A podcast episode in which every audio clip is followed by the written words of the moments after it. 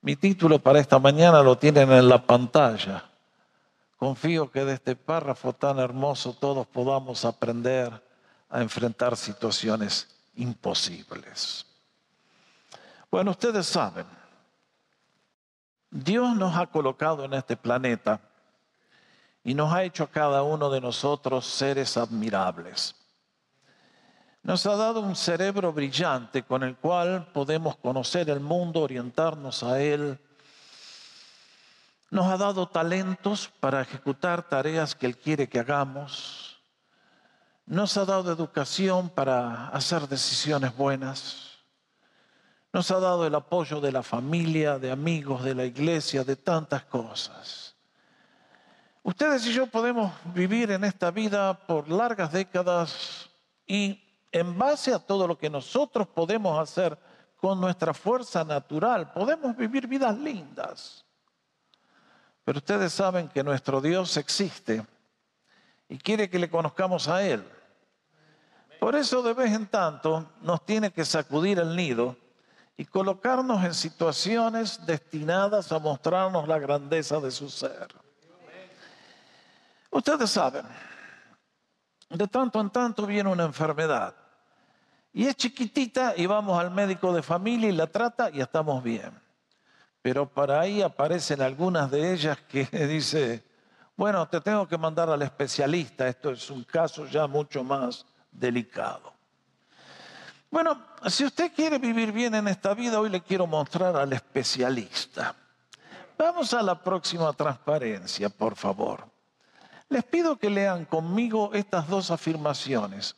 La primera viene del Evangelio de Lucas, cuando el ángel Gabriel le dijo a María, María, vas a ser la madre de el Mesías, Dios se va a encarnar a través tuyo.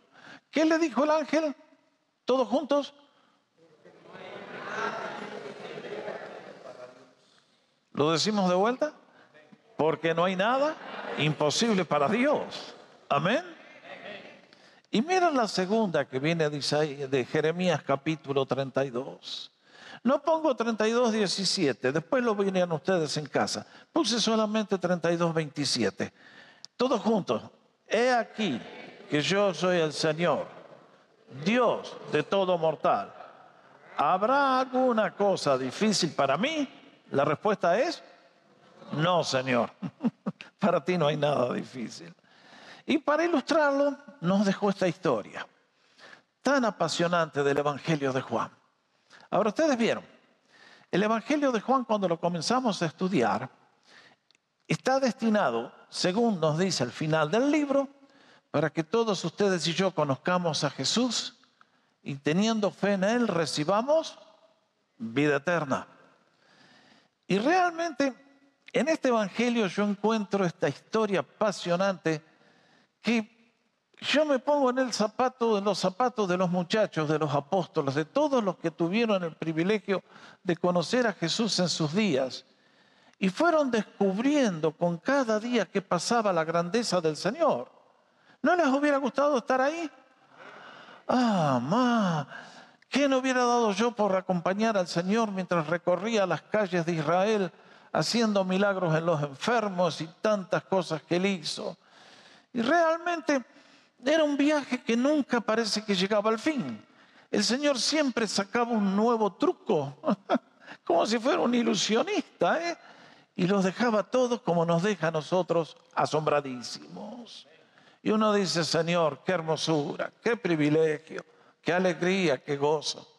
Y lo mejor de todo, que ese Jesús está hoy con nosotros y quiere que nosotros también lo conozcamos como aquellos lo conocieron. Él es el especialista.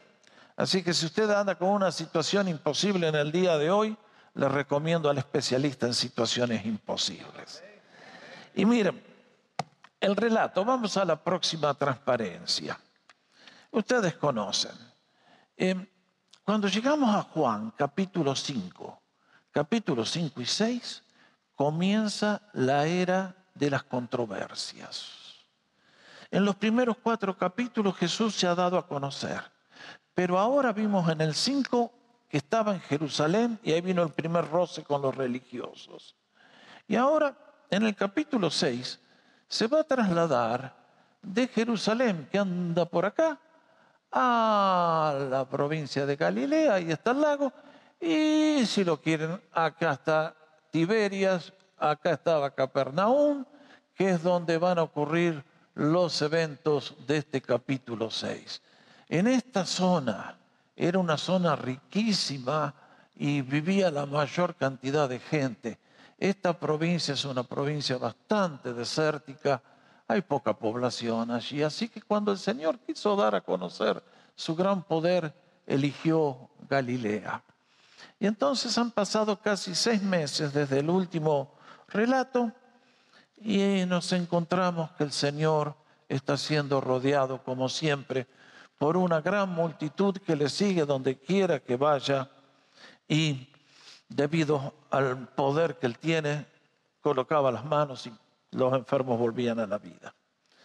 Lo primero que quiero llamar vuestra atención es la prueba.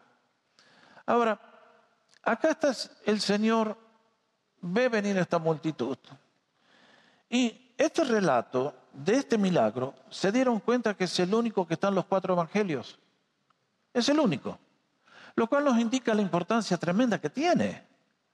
Y yo les invito a leer después los otros relatos también, porque nos dan detalles muy interesantes que Juan no nos provee. Pero lo lindo es ver que cuando vio que aquella multitud se acercaba, Jesús y los discípulos habían estado un poquito cansados de tanto trabajar, sanando a los enfermos, liberando a los oprimidos por el diablo. Y Jesús le dice, venga, venga, vamos, vamos a apartarnos un poquito. Pero donde está Jesús, no había que perder un minuto, porque cuando está Él, está su poder y hay que aprovecharlo, porque si Él se va, se corta todo, nos sacamos las posibilidades. Así que vino la multitud y el Señor no los iba a mandar con las manos vacías. Estoy seguro que ministró a ellos, les enseñó la palabra y el día iba declinando cuando el Señor decidió colocar a los apóstoles en una prueba práctica. A mí me encanta el Señor, porque Él daba una clase sobre la fe y después te tomaba un examen práctico, como sigue haciendo con nosotros en el día de hoy. Yo vengo acá y expongo la importancia de la fe. Y ustedes dicen, gracias pastor. Pero el Señor, como es un excelente maestro, después nos toma a todos, incluyéndome a mí, y nos mete en un test que te la quiero ver. En este caso era un imposible. Le dice a, uno de los muchachos, ahí a Felipe, ¿de dónde compraremos pan para que coman todos estos? Bueno, esto sí que era un imposible. Imagínense.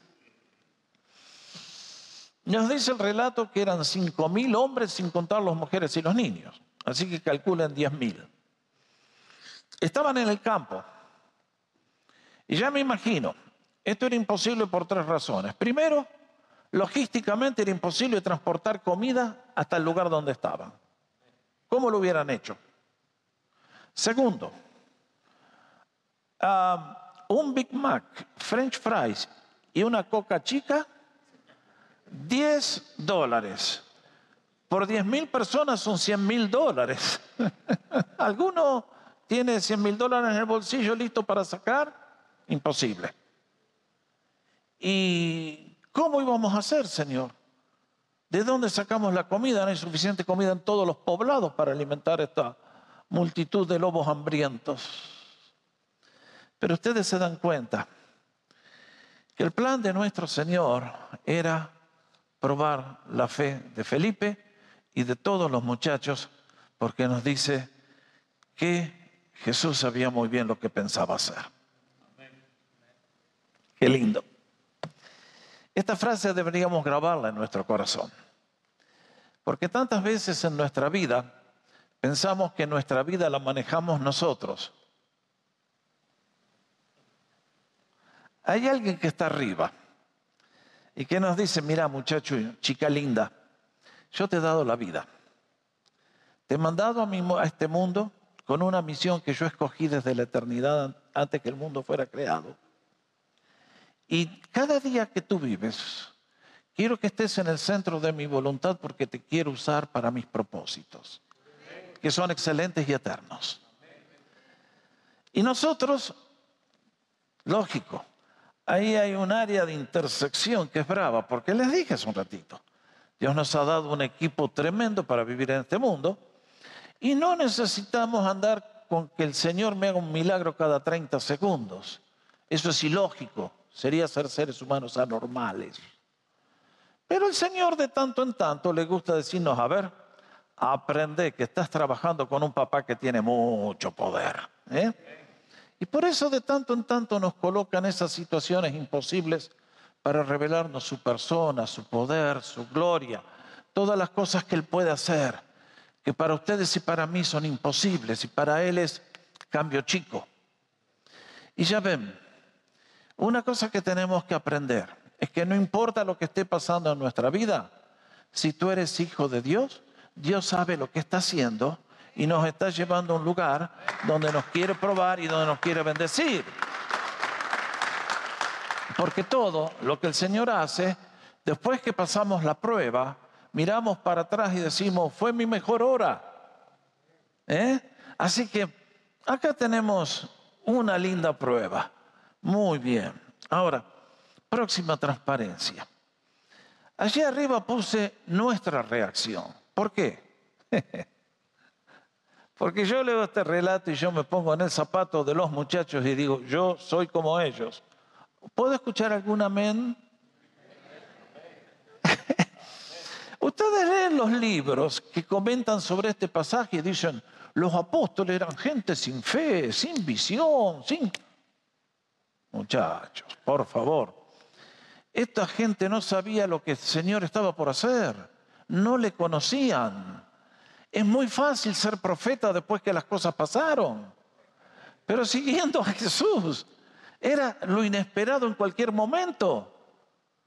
Y así es nuestra vida también. Después que todo pasó, oh, claro, qué sabio que somos todos. Pero cuando estamos como el sábado a la noche yo haciendo la decisión acá, ah, ah, ¿qué haces? Después que vi que no llovía, que no vino el tormento, dije, qué mala decisión, suspender el culto. Lo único que me alentó es que ah, Christopher, nuestro hijo, eh, él va a una iglesia que está a cinco cuadras de aquí, hicieron el culto y aparecieron cinco personas. Dije, ah, bueno, menos mal, no estuve tan mal entonces. Y su suegra, que va a la presbiteriana acá en la cañada, tienen dos cultos. En el primero ni uno vino y en el segundo cinco. Así que dije, no estuviste tan mal, Jorgito. ¿eh? Pero ustedes saben lo que es hacer una decisión cuando no tenés toda la información y no sabes lo que va a pasar. Este era el caso de los apóstoles. Y en este caso, lo primero que encontramos en el versículo 7 es la reacción de Felipe. Felipe le respondió, ni con el pan comprado con el salario de más de seis meses bastaría para que cada uno de ellos reciba un poco. Bien, Felipe, contestaste analizaste la situación, viste la multitud y calculaste bien, Felipe. Felipe era un hombre realista, pero tenía que aprender que frente a él estaba el especialista. La segunda, eh, la segunda reacción, aparece este muchacho Andrés.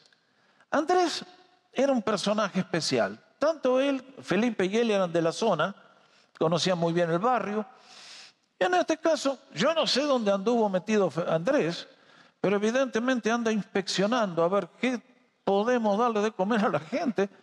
Y de entre todo lo de la multitud aparece un solo lanchito, un solo almuerzo. Y era el almuerzo de un niño, evidentemente pobre. ¿Por qué lo decimos? Y porque eran panes de cebada. Esa era la dieta de la gente pobre. No comían pan de trigo. ¿eh? Y lo otro que posiblemente esos dos pescaditos eran dos sardinitas ahí al escabeche. ¿Conocen eso? ¿Eh? Delicioso. Y en este caso es todo lo que hay. Felipe hace los números con la calculadora, no tenemos la plata. Este otro viene con el niño, Andrés, y dice, pero con esto que hacemos, un lunch para semejante multitud. Y entonces ah, viene la parte más linda, la acción del Señor. Esto que el Señor hizo a mí, uh, ¿para qué les cuento? me llena el corazón de gozo, alegría y esperanza. Porque noten bien que el Señor, cuando aquel niño estuvo dispuesto a entregar ese lunch, ¿qué hizo? ¿Lo despreció por ser comida de gente pobre? No. Jesús siempre acepta lo que le damos.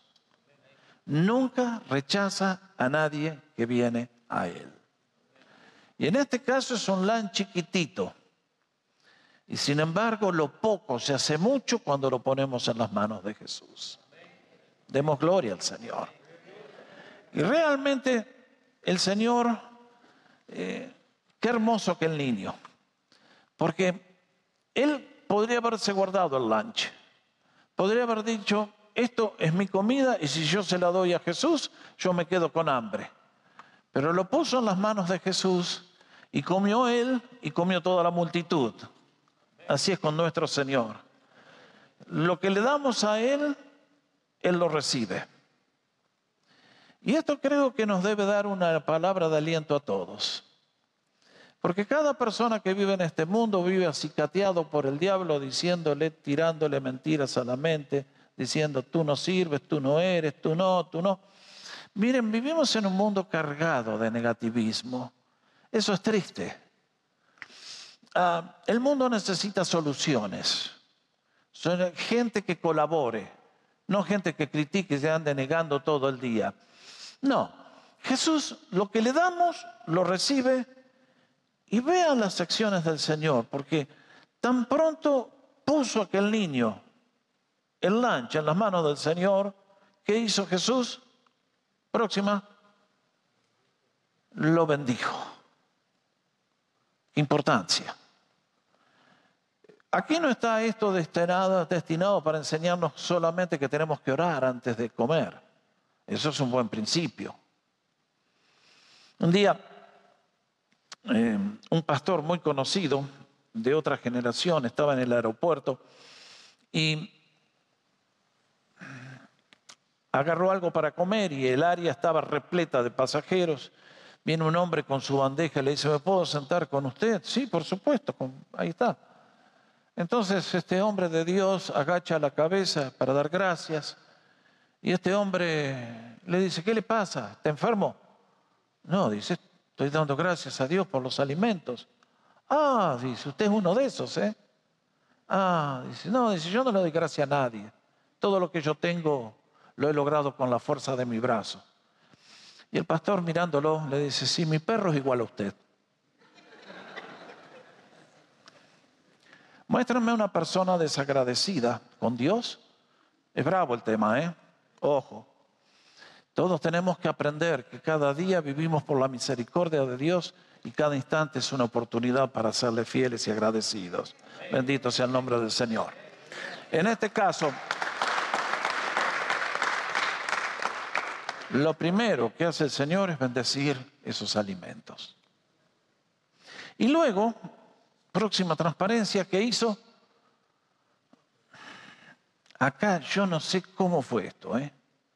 Marco nos dice que el Señor les dijo que se sienten en grupos de 50. ¿Lo hizo ubicar? Y evidentemente, recuerden que los panes son como nuestras tortillas, no es el pan. A veces miran los dibujos en la internet y son unos pan franceses todo gordito ahí. Era, la, era la nuestra, ¿eh? ¿Mm? Y el Señor evidentemente comienza y mientras comienza, ¿cómo hizo? No sé. Pero lo cierto es que eh, los apóstoles se encontraron con las manos llenas y salieron a repartir y volvían y había más y seguía partiendo y partiendo y partiendo.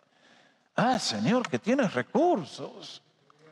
Ah, Señor, que tienes poder. Esto es un milagro que vale la pena poner los cuatro evangelios porque el Señor saca de la nada la comida. De la misma manera el Señor sacó de la nada con el poder de su palabra el universo que vemos. Tan grande es Él, tan grande es su poder. Y uno dice, Señor, oh, perdóname Señor, qué imagen tan pobre que tengo de ti, qué lento que soy para aprender, cómo me cuesta entender estos relatos de la Biblia.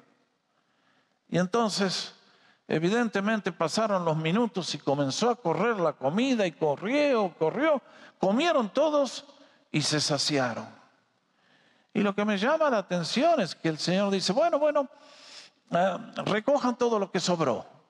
Y se recogieron una canasta por cada apóstol. ¿Qué les parece? Así es el Señor.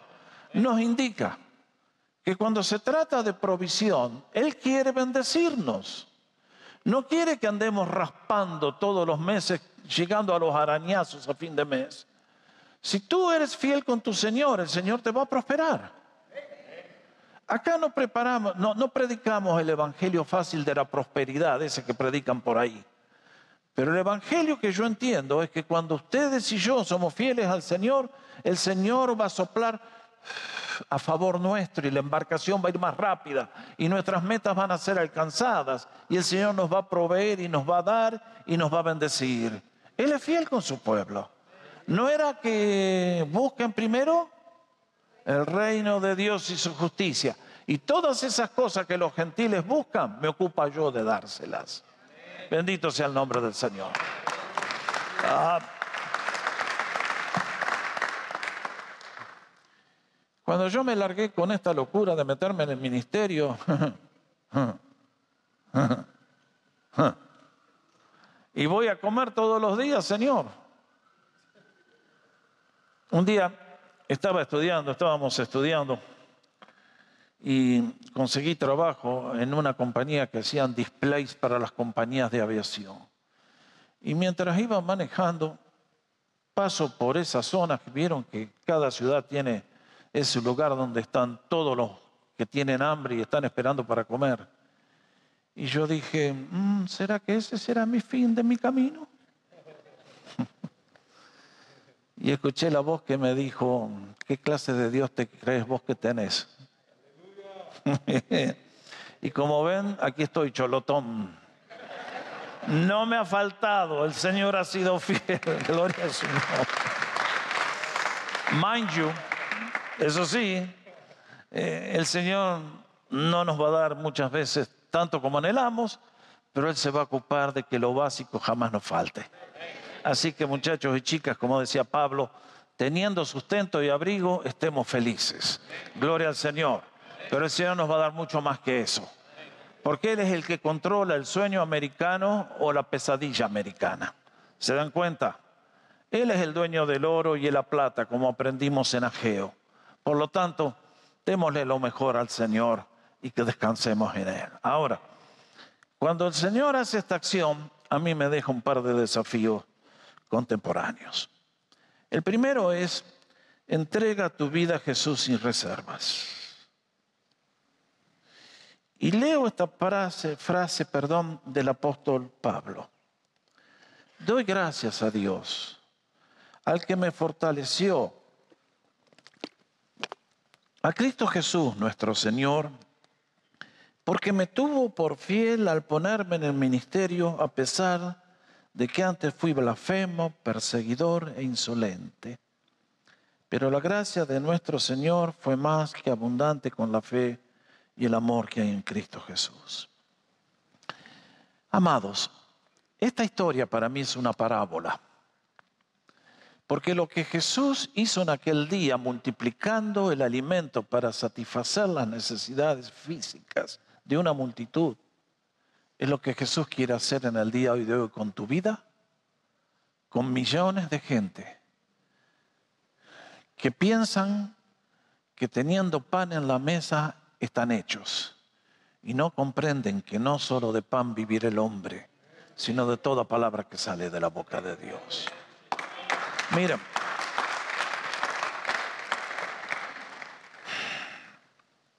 este párrafo a mí me habla de una manera muy particular.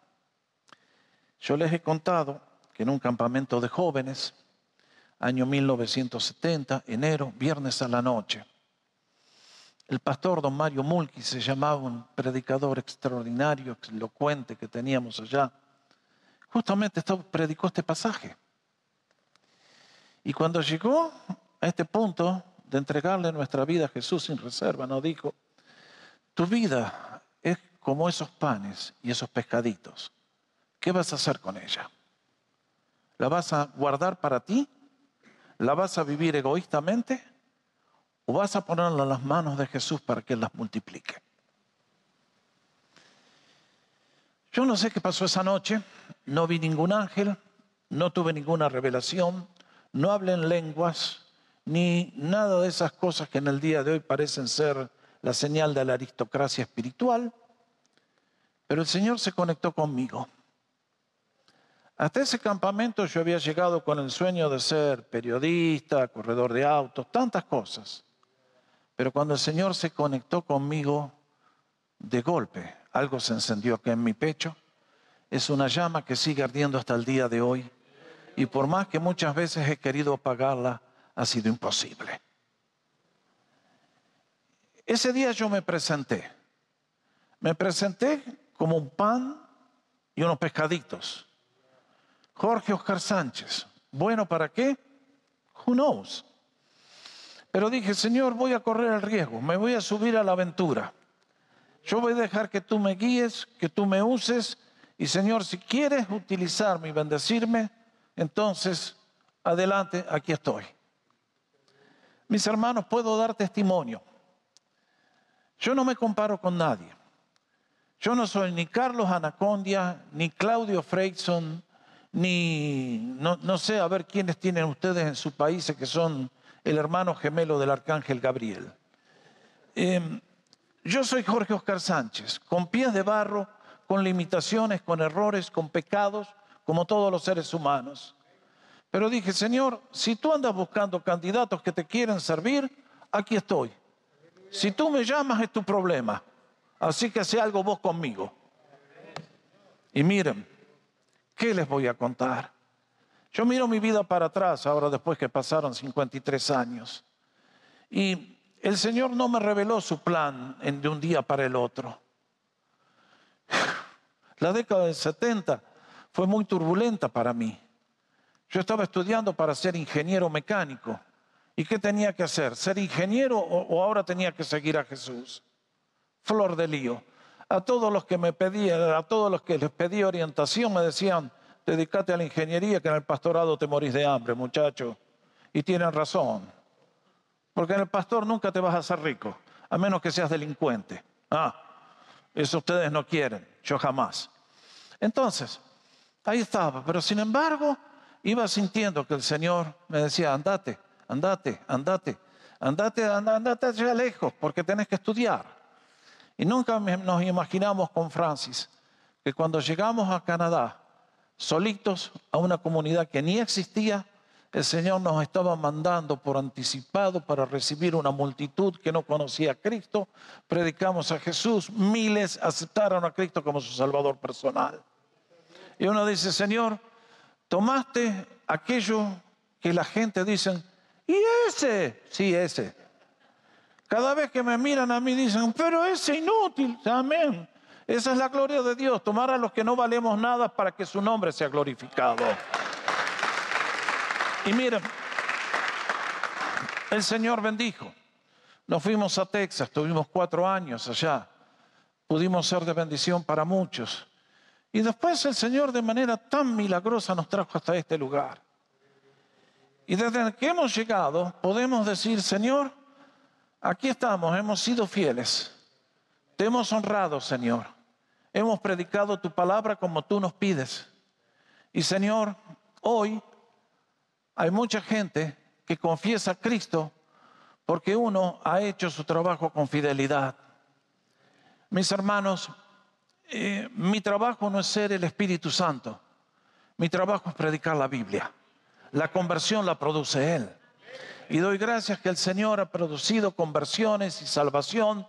Y hoy hay hermanos en todos los puntos de Norteamérica, en todo el continente, que nos escuchan y que se alimentan con las cosas que estamos haciendo desde este púlpito. Y uno dice, ¿en qué consiste el secreto? Entregate al Señor. Dile, Señor, aquí está mi vida. Yo no sé para qué me mandaste tú, pero la coloco en tus manos. Úsame tú. Yo no sé si el Señor te va a llamar como a mí a que dejes todo y te dediques al pastorado. El llamado del Señor varía. Dios quiere utilizarte para su gloria donde quiera que estés. Creo que todos los creyentes tenemos un privilegio enorme y es que podemos ser testigos del Señor. Cuando a usted le pregunten, ¿usted a qué se dedica? Yo soy un testigo de Jesús.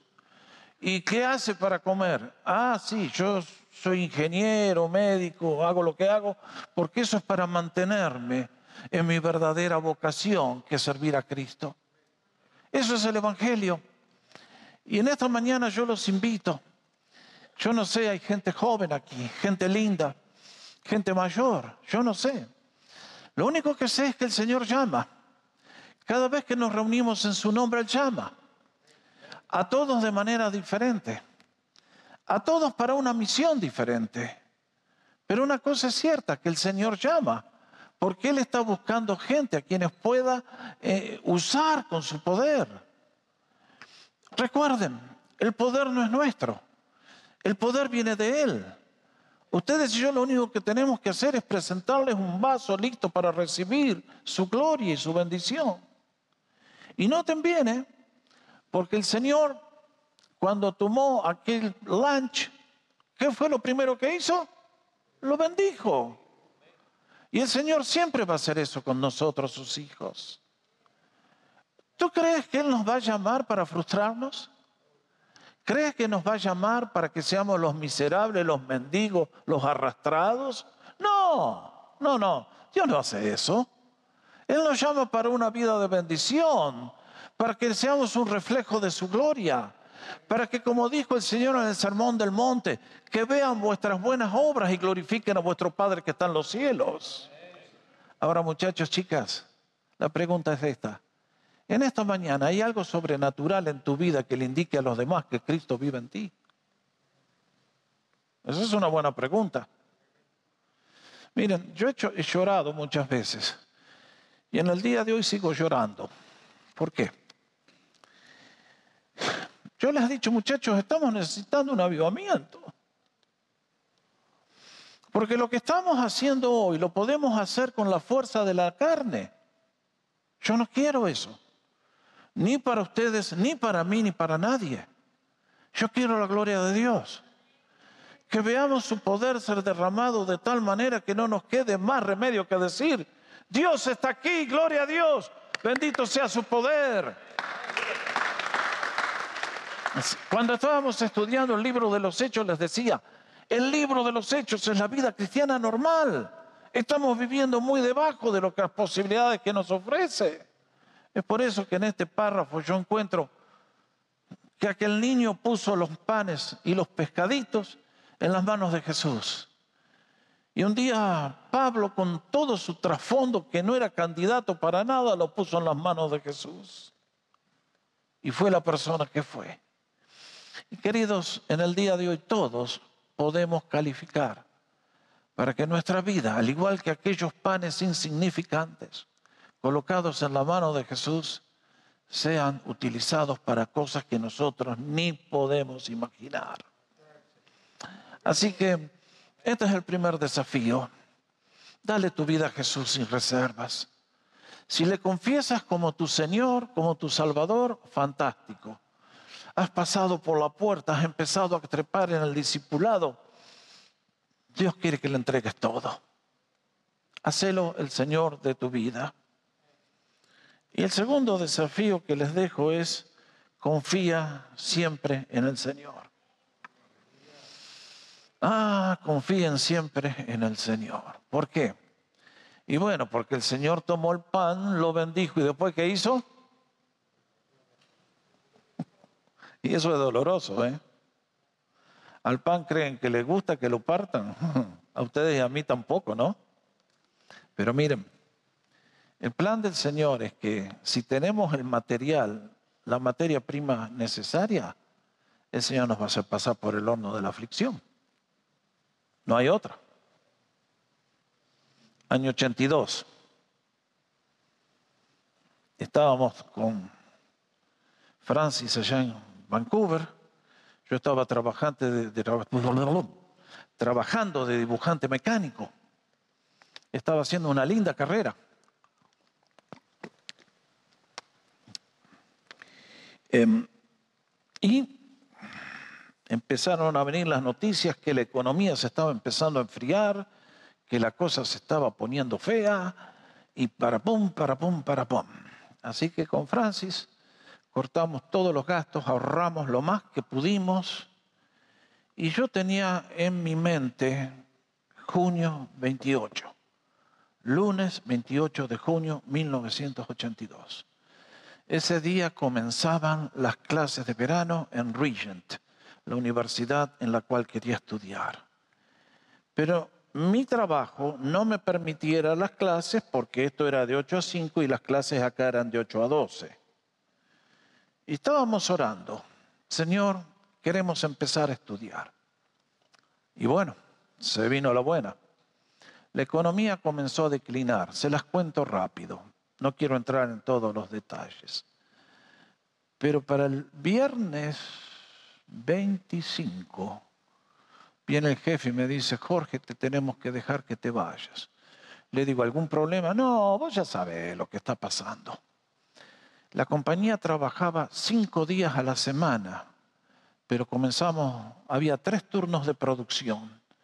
Bajamos a dos, a uno, y ahora a partir del 28 comenzaban a trabajar tres días por semana. Y el jefe me dice, Jorge, no te podemos sostener, vamos a orar por vos. No, eso no lo dijo porque era ateo. Pero me largaron. Y entonces ahí está el punto. ¿Qué vamos a hacer en esos casos? Mm, ¿Eh? Estaba brava, ¿eh? Yo dije, dijimos con Francis, ¿salgo a buscar trabajo o me largo a estudiar? Ustedes me hubieran dicho, Aragán, perezoso, anda a buscar trabajo. Yo dije, no, le voy a dar la chance al Señor. Con los ahorros que teníamos, me anoté, tomé la primera clase. Para la segunda clase las cosas empezaron a poner ya shaky, shaky se estaba agotando como Elías le pasó que se quedó sin agua en el arroyo. ¿Se acuerdan la historia? Pero de repente, cuando menos lo esperábamos, surgió un trabajo de noche y comenzamos a pasar la aspiradora. Y el Señor no nos falló. Le dimos la primera chance al Señor y el Señor fue fiel. Y cada vez que me acuerdo de esa hora, le dije hace un rato, cuando ustedes y yo somos sometidos a pruebas y pasamos la prueba, es nuestra mejor hora. Porque cada vez que miro aquellos momentos, nos jugamos por el Señor, nos lanzamos al aire sin paracaídas y el Señor nos sostuvo. Y aquí estamos. Gloria a Dios. Eso es lo que queremos decir. El Señor nos hizo pasar momentos. Teníamos que empezar las clases. después, el semestre empezaba y tenía que registrarme, tenía que meter un cheque como de dos mil dólares, no sé cuánto era, y en la cuenta teníamos...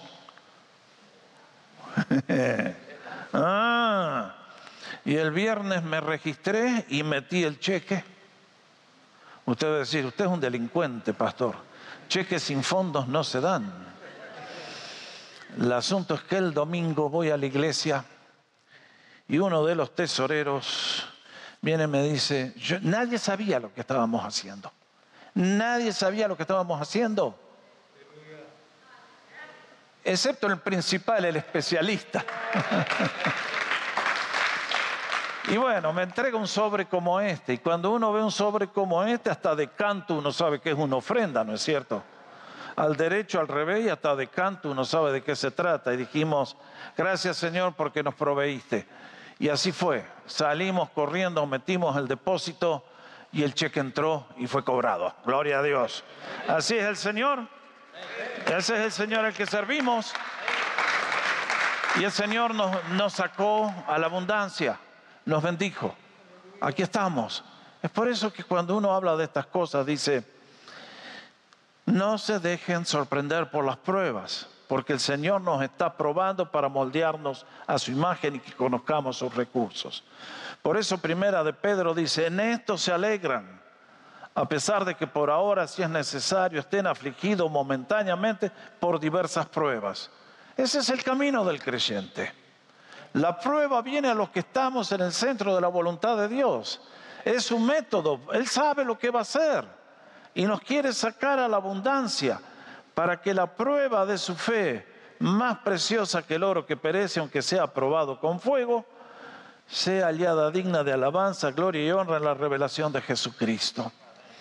Muchachos, chicas, yo espero la eternidad tranquilo. ¿Usted? Sé que puedo decir delante del Señor, te honramos, Señor. Te dimos los cinco panes y los dos pescaditos. Y te doy gracias que tú has hecho lo que está de acuerdo a tus designios y a tu voluntad. A mí me parece mentira, ¿no? Sergio tuvo este deseo de que la palabra de Dios corra. Y ustedes saben que inauguró un sitio. Y hace dos meses atrás pasamos los 500 mil veces que un sermón ha sido visto.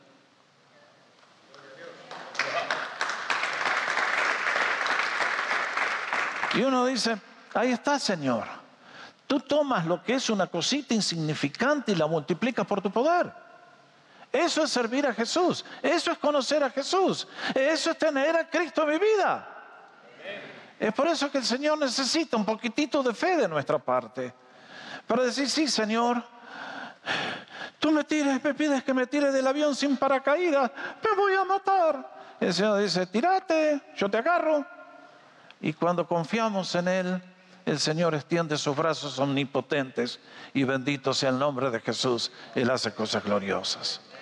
Puedo preguntarte, ¿estás necesitando la ayuda del especialista en este día? Cristo está aquí, te está esperando. Cristo tiene todo poder, Él sabe lo que va a hacer en tu vida, Él sabe todo lo que quiere hacer. Él sabe todo lo que necesitas mejor que lo que tú crees. Por lo tanto, amados, juntos en esta mañana, busquemos a Jesús de corazón sincero, siempre, de manera creciente, y dejemos que el Maestro de las tempestades y el Dios que multiplica panes cuando no hay nada, es el Dios que está conmigo, que está contigo y que camina a tu lado y que te lleva en sus brazos tantas veces cuando estás cansado y somos débiles. Y ese Dios es nuestro amigo, nuestro pastor y nuestro proveedor. Por eso la invitación de esta mañana es a todos los cansados, vengan a las aguas. A todos los cargados, vengan a encontrar descanso.